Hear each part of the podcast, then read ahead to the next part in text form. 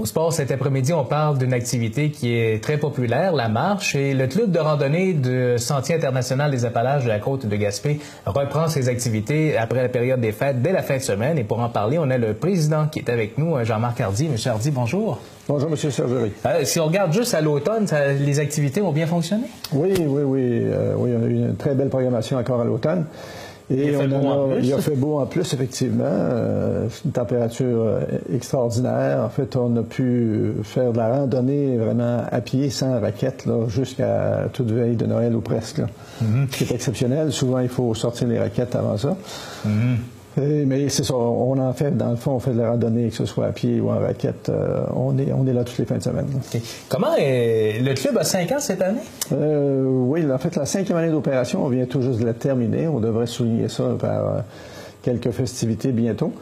Effectivement, c'est au printemps 2010 que le, club a été mis sur pied par le comité local du Sentier international des Appalaches qui a mandaté un comité, euh, un petit groupe, dans le fond, de, randonneurs euh, intéressés, euh, donc qui, l'a mandaté à mettre sur pied un club. Ça veut dire, si on parle de club, ça veut dire programmation d'activité, ça veut dire aussi formation minimum des accompagnateurs et accompagnatrices.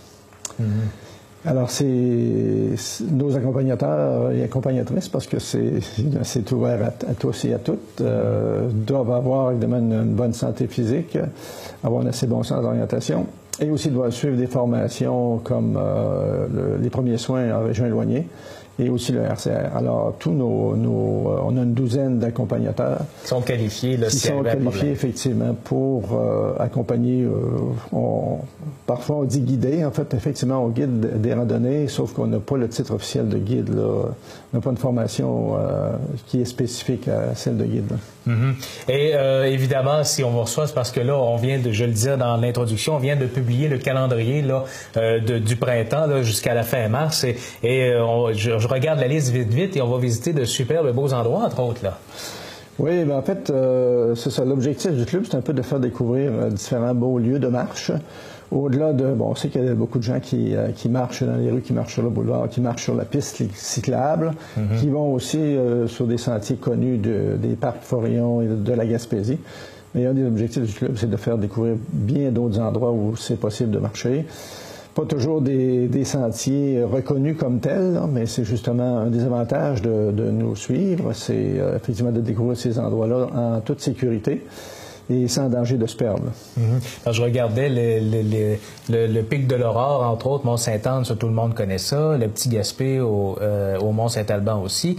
Euh, la chute Jalbert, moi personnellement, je ne sais même pas c'est où. C'est où? C'est dans le secteur d'Anse-Valour, c'est sur le Sentier international des Appalaches. Alors, il y a plusieurs euh, belles sections à marcher sur le Sentier international des Appalaches et souvent méconnues des, des gens. Donc, c'est une façon, une belle façon, je pense, d'en profiter si on veut découvrir le sentier international, c'est de venir avec nous. On va régulièrement sur, le, sur ce sentier-là. Hum. Puis vous sortez un peu aussi avec du transport. Je pense au Mont Porphyre à Murdochville, euh, Mont-Blanche-la-Montagne, Olivine, dans le parc de la Gaspésie aussi. que oui, tout à fait. On, on, en a de toutes sortes, de tous les goûts, puis un peu partout. Là. Oui, un des avantages de venir avec nous aussi, c'est qu'on organise le covoiturage. Donc, euh, ça permet de sauver des sous, ça permet aussi de sauver euh, quelques tonnes. Euh, sur une année, on doit sauver quelques tonnes de, gaz à effet de serre, j'imagine. c'est un aspect quand même important. Donc, ça, c'est un des avantages aussi pour les gens qui viennent avec nous.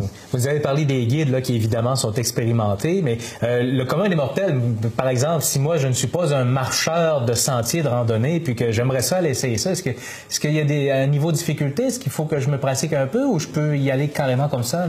Pas du tout, euh, pas du tout. Euh, ça dépend évidemment de votre condition physique. Il y a des randonnées qu'on va organiser de façon spéciale justement pour de l'initiation.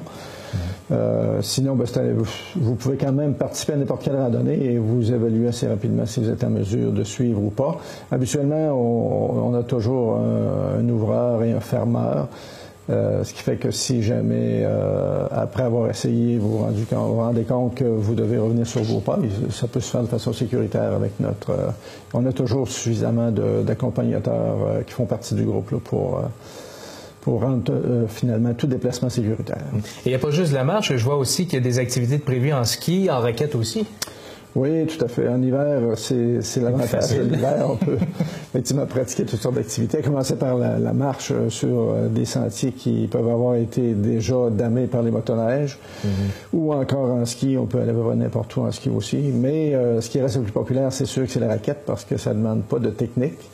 Euh, ça ne demande pas non plus une longue préparation, ça ne demande pas de, non plus de fartage. C'est c'était très, très facile. Donc, c'est vraiment qui est le plus populaire actuellement, c'est la raquette, mais on, on essaie d'en faire un peu pour tout le monde, notamment d'aller découvrir certains endroits qui se font bien, comme euh, le mont Puddingstone, par exemple, ça, ça se fait bien en ski, donc on essaie aussi de, de prévoir une randonnée. D'ailleurs, c'est prévu dans la programmation de mont Puddingstone. Euh.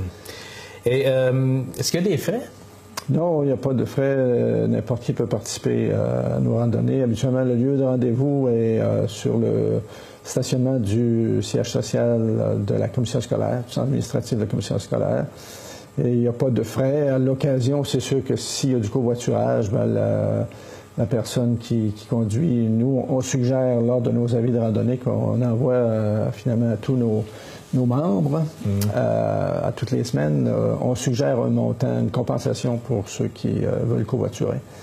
Mais sinon, il n'y a pas de frais. on encourage aussi les gens, évidemment, à devenir membre du Sentier international des Appalaches, mais ce n'est pas vraiment dispendieux, c'est 10 par année. Euh, ça permet évidemment de, maintenir euh, ce sentier-là. Donc, c'est, euh, ça, c'est recommandé. Mais sinon, pour devenir membre du club de randonnée comme tel, il n'y a pas de frais.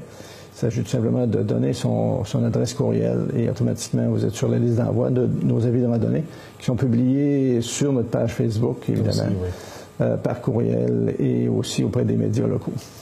Euh, et si on veut avoir plus d'informations, si on veut vous joindre?